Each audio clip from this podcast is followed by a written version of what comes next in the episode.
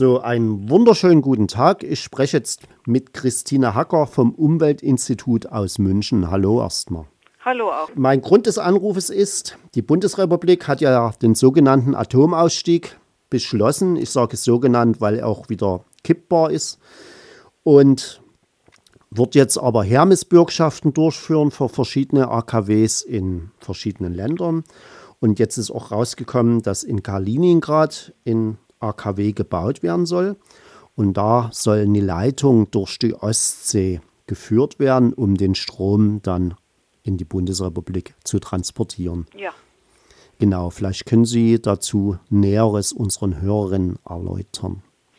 Ja, also äh, das ist im Herbst eigentlich erst rausgekommen, obwohl diese Gespräche auf Regierungsebene schon unmittelbar nach dem Atomausstieg, also im Sommer 2011 von äh, Wirtschaftsminister Rösler äh, mit der russischen Regierung geführt worden sind. Und das ist natürlich was, was äh, also wirklich den Atomausstieg dann direkt auf den Kopf stellt, weil wenn ich gerade äh, als Land einen Atomausstieg beschließe, kann nicht einer, äh, ein Regierungsbeteiligter Gespräche führen über möglichen Atomstromimport aus dem Ausland. Also das geht unserer Meinung nach überhaupt nicht. Und die Hermesbürgschaften für das AKW sollen ja auch von der Bundesrepublik abgedeckt werden oder wie steht es jetzt gerade damit? Ja, das ist auch interessant, dass jetzt äh, eigentlich vor, ja, vor vorletzte Woche eigentlich äh, auch wieder Wirtschaftsminister Rösler äh, die äh, Hermesbürgschaften beschlossen hat, also dass auch weiterhin die Bundesrepublik äh, für, äh, für die Sicherheitsgarantien dann in Auslandsgeschäften für Atomanlagen einstehen wird. Und das ist ganz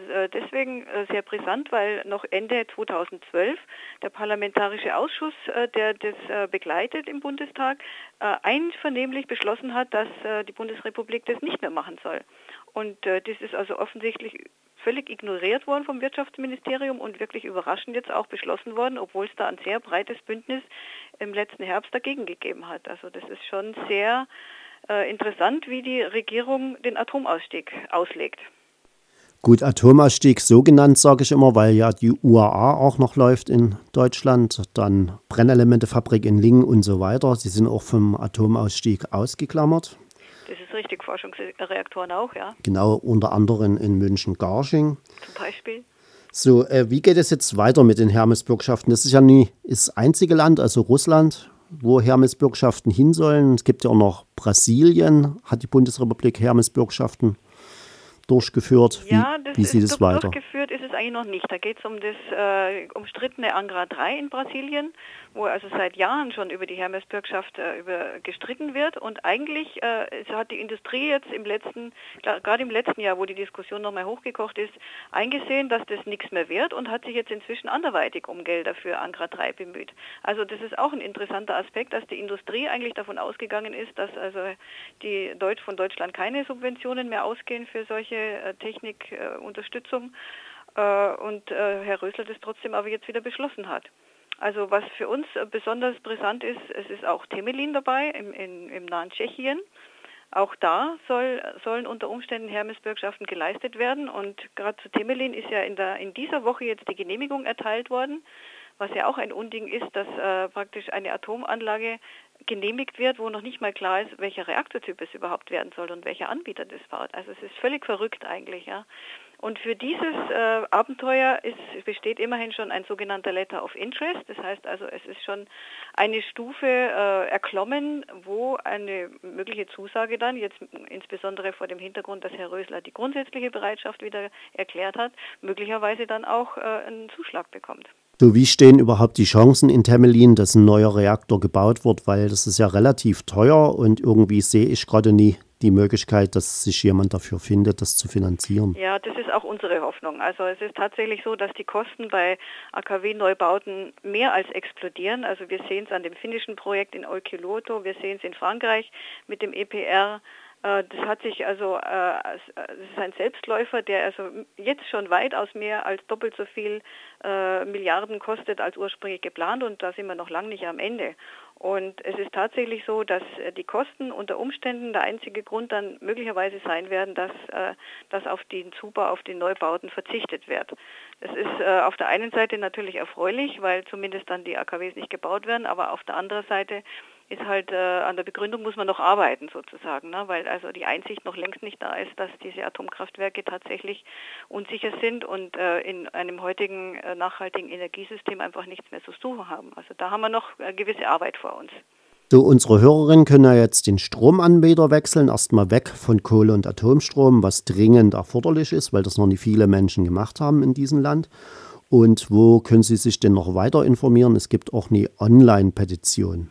Ja, also wir haben gerade jetzt in diesen Tagen eine neue Online-Aktion gestartet. Das finden Sie auf www.umweltinstitut.org. Auf unserer Startseite finden Sie die Aktion Kein Atomstrom durch die Hintertür. Und da geht es also im Wesentlichen um diese Geschichte, dass aus der russischen Exklave Kaliningrad äh, im Moment gerade ein Atomkraftwerk gebaut wird, das vor allen Dingen deswegen gebaut wird, um Stromexport zu betreiben.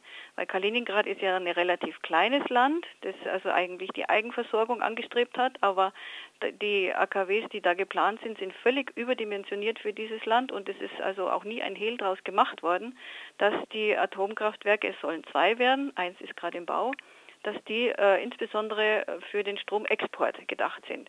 Da war zunächst äh, das äh, Land Polen im Visier Polen hat aber inzwischen abgewunken und, und möchte ein eigenes Energieprogramm aufbauen.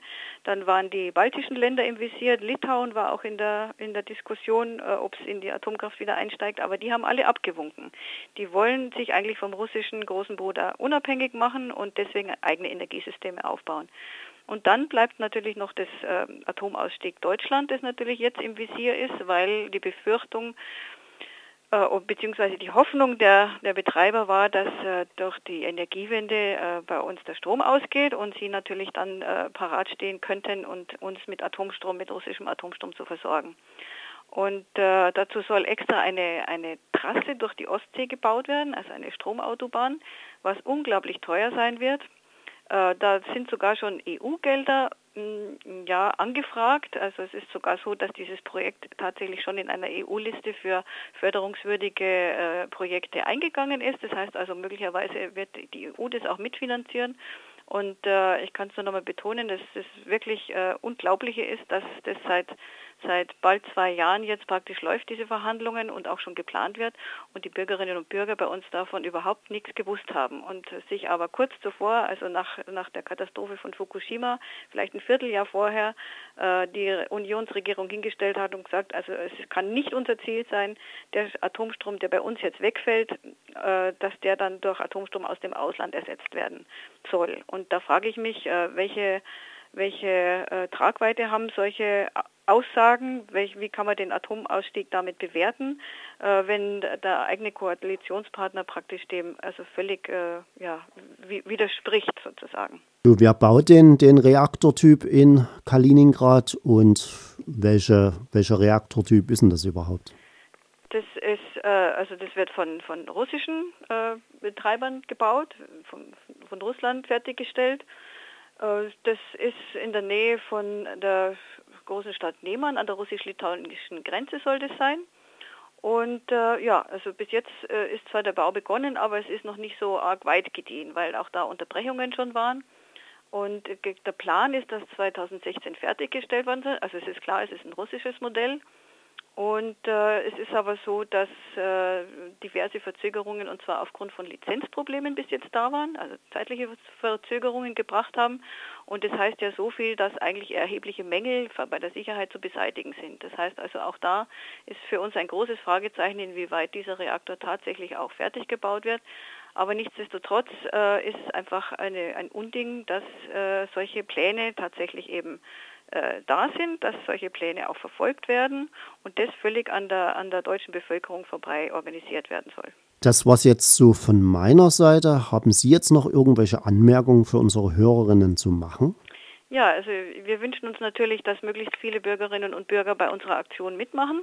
Kein Atomstrom durch die Hintertür auf unserer Homepage, wo also eine E-Mail, eine vorgefertigte E-Mail an Frau Bundeskanzlerin Merkel und den, unseren Wirtschaftsminister Dr. Rösler gesendet werden kann mit diversen Forderungen, die äh, darauf abzielen, dass einfach ein Atomausstieg nicht an Landesgrenzen Halt machen darf und dass die Regierung bitteschön den Atomausstieg ernst meinen soll und uns auch zeigen soll, dass sie mit der Energiewende auch tatsächlich den Atomausstieg hinbringt und nicht, wie im Moment auch wieder gemacht wird, eigentlich die Energiewende ausgebremst wird von den Ministern, von der Regierung um damit dann äh, alles zum Scheitern zu bringen und letztlich nichts anderes mehr zu haben, als der Atom- und Kohlelobby damit in die Hand zu spielen. Und dann werden wir, je nachdem, wie die Wahlen im Herbst ausgehen, äh, sehen, ob wir wieder Laufzeitverlängerungen ins Haus kommen oder ob tatsächlich äh, ernst gemacht wird mit der Energiewende. Also wir haben es eigentlich in der Hand. Der Atomausstieg, der kann auch äh, sehr schnell gehen, der kann also deutlich beschleunigt worden. Wir können sofort aussteigen. Wir haben einen unglaublichen Stromüberschuss, also einen, einen historischen Rekordüberschuss im letzten Jahr an Strom erzeugt. Das heißt also, wir könnten auf diverse AKWs sofort verzichten. Wir haben genügend Kapazitäten und deswegen plädieren wir auch für einen Sofortausstieg. Da danke ich Ihnen recht herzlich für die ausführlichen Informationen, wünsche noch einen schönen Tag und viele Grüße nach München. Wünsche ich auch nach Dresden. Danke Ihnen. Bitte sehr. Tschüss. Dies war Frau Hacker vom Umweltinstitut aus München und sie sprach zu kein Atomstrom durch die Hintertür. Und da ging es um Hermesbürgschaften für ein AKW in Kaliningrad in der russischen Enklave an der Ostsee.